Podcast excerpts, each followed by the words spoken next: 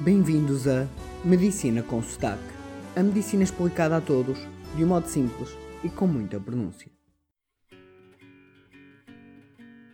Após um ouvinte me ter partilhado uma temática sobre ovos, mais especificamente quantos ovos se pode comer semanalmente, surgiu a ideia de fazer um podcast sobre alimentação, que será o tema do nosso próximo podcast. Mas antes disso, torna-se necessário falar sobre o modo como é feita a ciência nos dias de hoje. Assim, hoje vamos falar da evidência médica. É possível que já tenham ouvido falar da chamada medicina baseada na evidência, que é a evolução do método científico. Isto foi evoluindo e atualmente a comunidade científica e médica usa a ciência baseada na evidência, que é o desenvolvimento máximo existente deste método científico. No ponto em que estamos atualmente, para se provar algo, temos que testar usando dois grupos de pessoas em que ninguém sabe o que está a fazer até se chegar ao fim do estudo.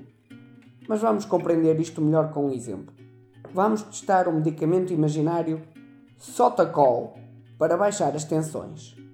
Assim, pegamos em 100 pessoas voluntárias com tensões altas, escolhidas à sorte e divididas em dois grupos mais ou menos iguais, ou seja, 50 pessoas em cada grupo e com o mesmo número de homens, mulheres, idades semelhantes, etc. Depois, cada grupo de pessoas vai tomar um comprimido branco por dia. Só que num grupo esse comprimido tem lá dentro o nosso sotacol e no outro não tem nada. É o chamado placebo. Assim, ninguém sabe se está a tomar o remédio ou não.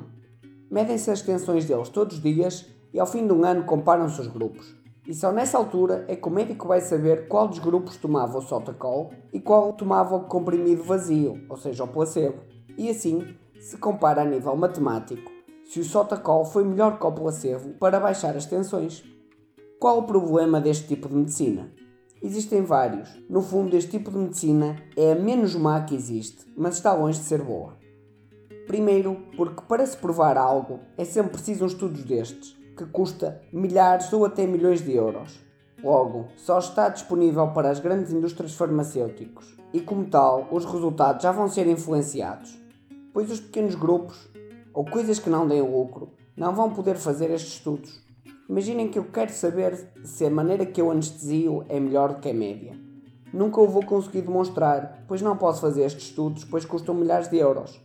A única maneira de o fazer seria introduzir na minha anestesia um remédio de uma grande indústria farmacêutica, que me ia patrocinar o estudo de modo a depois vender mais esse medicamento. Mas como veem, aqui já entram interesses económicos e já deixa de ser algo sincero e genuíno. Outro problema que existe é que isto invalida completamente o senso comum, a lógica, o conhecimento das ciências básicas e a experiência. Ora vejamos, eu já anestesiei mais de 4 mil doentes. Logo, já tenho alguma experiência no entanto, se não tiver estudos deste tipo, de nada me vale, pois não posso afirmar nada, segundo a medicina baseada na evidência. Ou seja, eu sei, porque estudei anatomia, que devo picar a veia no sítio X e não no Y. Pois no X não existe nada perto além da veia e no Y existem muitos nervos lá perto. Ora, para a medicina baseada na evidência, eu tenho que fazer um estudo para provar isto mesmo todos nós sabendo que faz toda a lógica picar longe dos nervos. Assim, o meu estudo teria que ser picar umas vezes perto dos nervos e outras longe, para depois ver os resultados e chegar a uma conclusão. Podemos ainda extrapolar isto para outras profissões. Por exemplo, um economista que aposta as ações num específico mercado e com uma tática própria e com sucesso de vários, vários anos, ele não pode dizer que o seu método é certamente bom, pois não fez estudos. Ou então um arquiteto que use umas proporções específicas de desenho, também não pode afirmar, porque não fez estudos daquele género. Ou uma empresa de sucesso não pode dizer que o seu método de organização e trabalho é bom, pois qualquer um deles teria que fazer os estudos do género que indiquei anteriormente para poder afirmar algo com certeza. Levando isto ao extremo, esta situação de hoje em dia de só podermos afirmar algo se existirem estudos temos então o exemplo do artigo publicado no British Medical Journal em 2003, um jornal médico de referência que, em tom provocativo, publicou um estudo que dizia que não se pode afirmar que os paraquedas salvem as vidas de quem salta de uma grande altitude a partir de um avião. Pois, segundo a medicina baseada na evidência, Não basta a lógica e a experiência. Como tal, teríamos que colocar 100 paraquedistas num avião, 50 com paraquedas e 50 sem paraquedas. Fazê-los saltar da tal grande altitude e depois comparar quantos morreram em cada grupo, para saber se os que saltaram com paraquedas tinham sobrevivido mais. Isto é ridículo, não acham? Mas temos então o outro extremo da questão: os estudos mal feitos e tendenciosos, com o único intuito de enganar as pessoas. É à custa destes estudos fracos que vocês ouvem falar nas notícias de medicamentos mágicos como a baba de caracol, a barbatana de tubarão, etc. Geralmente até dizem o termo cientificamente provado, o que no fundo é uma grande mentira. Vou-vos dar dois exemplos desta pseudociência sem rigor. Ou seja, se por um lado na medicina baseada na evidência o rigor é excessivo, por outro lado nesta pseudomedicina o rigor é quase nulo. Vamos então voltar ao nosso British Medical Journal que, recentemente, em 2018, quis manter a sua tradição dos paraquedas e usou um caso com o objetivo de mostrar como é possível enganar as pessoas, sobretudo a comunicação social, para dar notícias baseadas em títulos sem ler com a devida atenção e análise o estudo.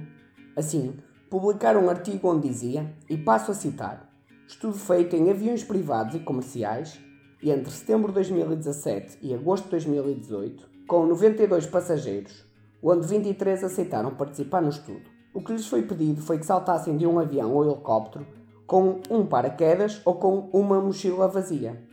No final, avaliaram as lesões e o número de mortes imediatamente após aterrarem. Os resultados concluem que o paraquedas não diminui o número de mortes ou lesões. E o que é que nos falta aqui? Falta ler o estudo todo ao pormenor para perceber que os indivíduos saltaram de aviões e helicópteros que estavam no chão e parados. Veem como é fácil enganar os desatentos e distraídos? E estes desatentos e distraídos somos todos nós quando ouvimos o termo cientificamente provado ou quando lemos capas de jornais sem ir confirmar as fontes. E não pensem que os jornalistas fazem o trabalho de confirmar as fontes, sobretudo nos jornais menores, porque não só não fazem, como mesmo que o façam, não são peritos na área. Outro exemplo de como estudos mal feitos podem enganar é juntar quaisquer dois dados que tenham a mesma tendência, ou seja, dados correlacionados, e tentar inferir uma causalidade. É que mostrar uma correlação é fácil, basta duas coisas irem no mesmo sentido. Mas isso não nos permite provar que existe uma causa e efeito. Para vos mostrar o quão a manipulação estatística pode ser estúpida, existe uma correlação com significado estatístico entre o consumo de manteiga e o número de divórcios no estado do Maine, nos Estados Unidos. Quer isto dizer que a manteiga está a causar divórcios? É claro que não. Mas é isto que nos vendem às vezes: estatísticas de coisas que batem certo, mas sem qualquer causa e efeito. Mas posso-vos dar ainda mais exemplos. Existe uma correlação entre o número de utilizadores de Facebook e a dívida da Grécia. Como veem, não existe qualquer relação científica. Mas se estes exemplos são estúpidos demais para vos fazer acreditar, o que acham deste? onde existe uma correlação entre o consumo de comida orgânica e o autismo entre 1997 e 2009. Vocês poderiam pensar que a comida orgânica causa autismo, mas não, nada disso. Que acontece é que cada vez mais no mundo se vende comida orgânica e ao mesmo tempo cada vez mais se diagnostica mais autismo, pois os médicos estão mais atentos ao diagnóstico. E o facto de ambos existirem na mesma proporção é apenas e só coincidência.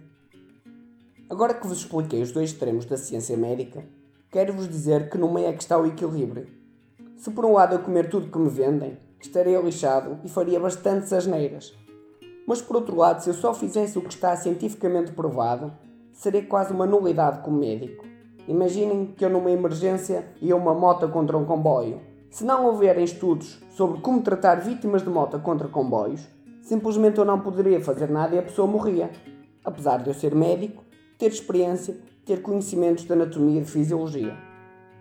Portanto, a minha prática profissional é só uma das minhas bases sólidas de anatomia e fisiologia, da minha experiência e capacidade de pensar por mim próprio, aliada aos estudos que leio regularmente das grandes revistas e as recomendações das grandes sociedades. Termino assim, dizendo-vos que no próximo episódio, que será sobre alimentação, vou-vos mostrar como aplico a enorme ciência que existe sobre nutrição. E até lá, deixo-vos a pensar na questão. Afinal de contas, quantos ovos podemos comer por semana?